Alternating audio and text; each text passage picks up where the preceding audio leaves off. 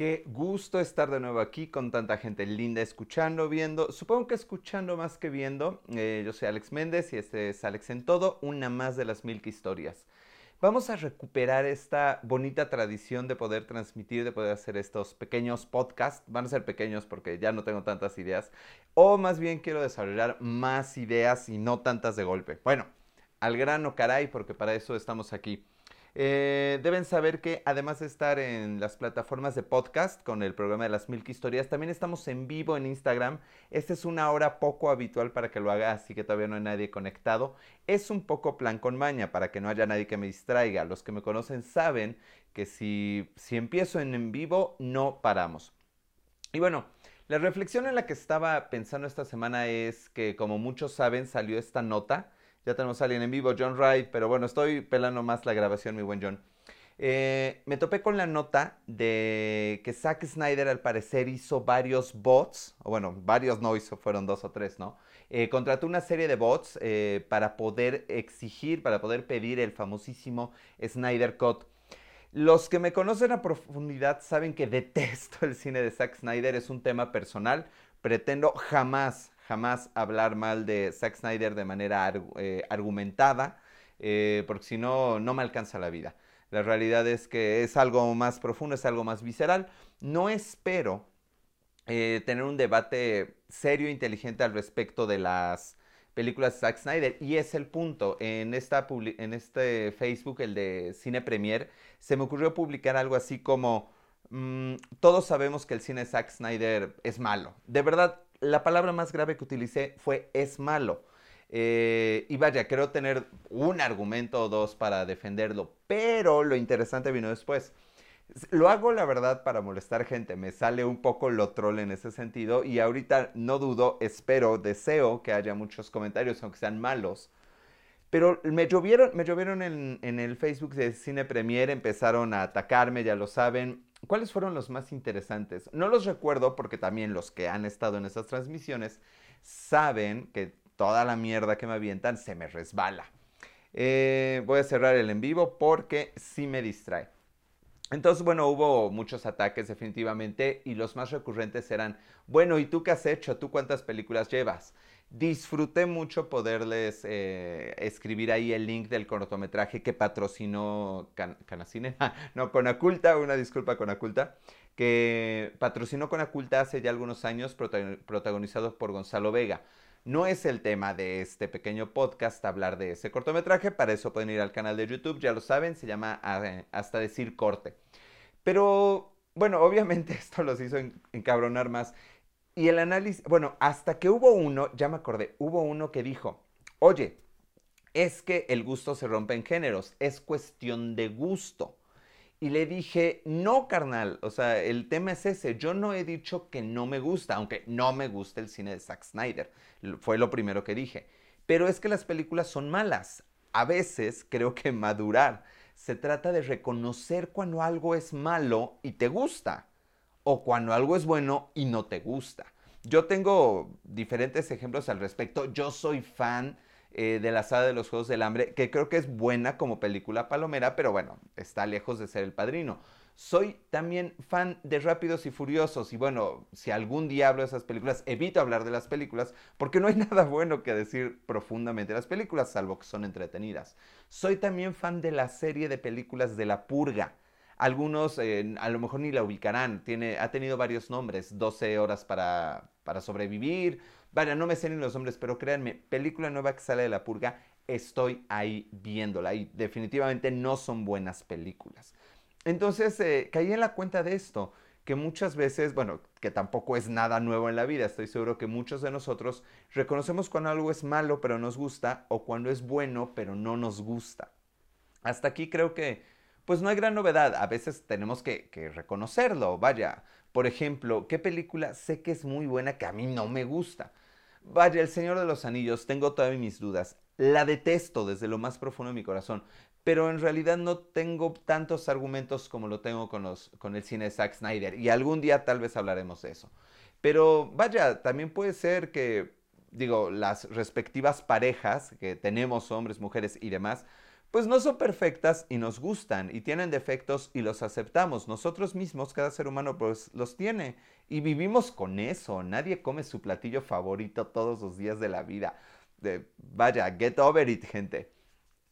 Y ahora, y ahí caí en el, en el momento en el que me di cuenta que yo sabía que le iba a encabronar a la gente.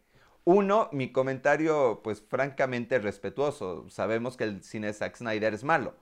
Fue eso, por ahí debe estar el post. Y aún así la gente se siente agredida. Y pensé en el tema de, bueno, muchos temas. Primero en las famosas guerras de las consolas. Yo soy Nintendero, aquí, aquí está mi control de Nintendo Switch, no lo puede ver la mayoría de la gente. Me gusta mucho Nintendo porque me gusta, no voy a decir que es la mejor o la peor empresa por ninguna razón. Pero vaya, pensé que hay guerra de consolas, pensé en el tema con Zack Snyder, que normalmente lo odias o lo amas, o no sabes ni quién es ni, ni, ni qué hace. Eh, ah, bueno, porque ojo, perdón, terminando el chisme de Zack Snyder, eh, unos comentaban que es Warner la que está haciendo la campaña de desprestigio. Qué pena, qué pena con Zack Snyder. Eh, pena por las películas y los personajes, pero bueno, quedamos que ese es otro tema.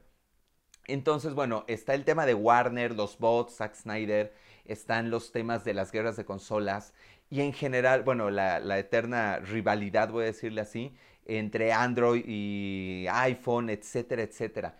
Y bueno, creo que es normal y creo que la gente, las grandes empresas se benefician de que nosotros nos destripemos por, discutir esas cosas. Y bueno, podría ahondar todavía más en temas mucho más espinosos en los que no voy a ahondar porque eh, todavía me da un poquito de yuyu, si es la primera vez que lo van a escuchar y tal vez la única, me da todavía un poquito de yuyu esos temas ya más, más, más beso de Lightyear, si es que ustedes me entienden, eh, porque el punto es que nos polarizan. Ese es todo el asunto. y, la gran pregunta es por qué nos polarizamos en esos temas. Y ojo, definitivamente, vaya, o sea, me ha pasado, tengo, tengo sangre en las venas y de pronto sí dices, Ay, pero ¿por qué no le gusta lo que a mí me gusta? Ahora, antes de, ahondar en el por qué, eh, pues es lógico que a la gente no le guste lo que a nosotros nos gusta. Por principio, vaya, eh, a los, y voy a, voy a ser muy noventero en este sentido, a los hombres que les gustan las mujeres y a las mujeres que les gustan los hombres, pues bueno, no pueden ser más opuestos hombres y mujeres. Yo sé que hay sesenta y tantos eh, géneros, sexos, etcétera, no es el tema de este video, pero el punto es que normalmente nos gusta algo diferente a lo que somos. Entonces no sé de dónde viene el, espanto al respecto. En fin, eh, estaba analizando, estaba reflexionando sobre por qué nos molesta y pues creo que la respuesta es un poco simple, dos puntos al respecto. El primero es, sentimos que eso mm, debilita nuestro criterio. Es decir, si yo compro Android o iPhone, voy a decir un sistema operativo, el escuchar argumentos de por qué otro es mejor es como si me dejaran a mí como payaso, ¿saben? Eh, ojalá pudiera ocupar aquí el meme del payaso, ¿no? Que de payaso. No sé si así se diga, no soy millennials ni Z ni esas cosas. Eh, pero vaya, uno queda como mal, uno no puede, se crea, y aquí viene el segundo punto, una disociación cognitiva. Cuando nos damos cuenta que las elecciones que tomamos no fueron las mejores por cualquier razón, eh, nuestro cerebro no sabe lidiar con eso.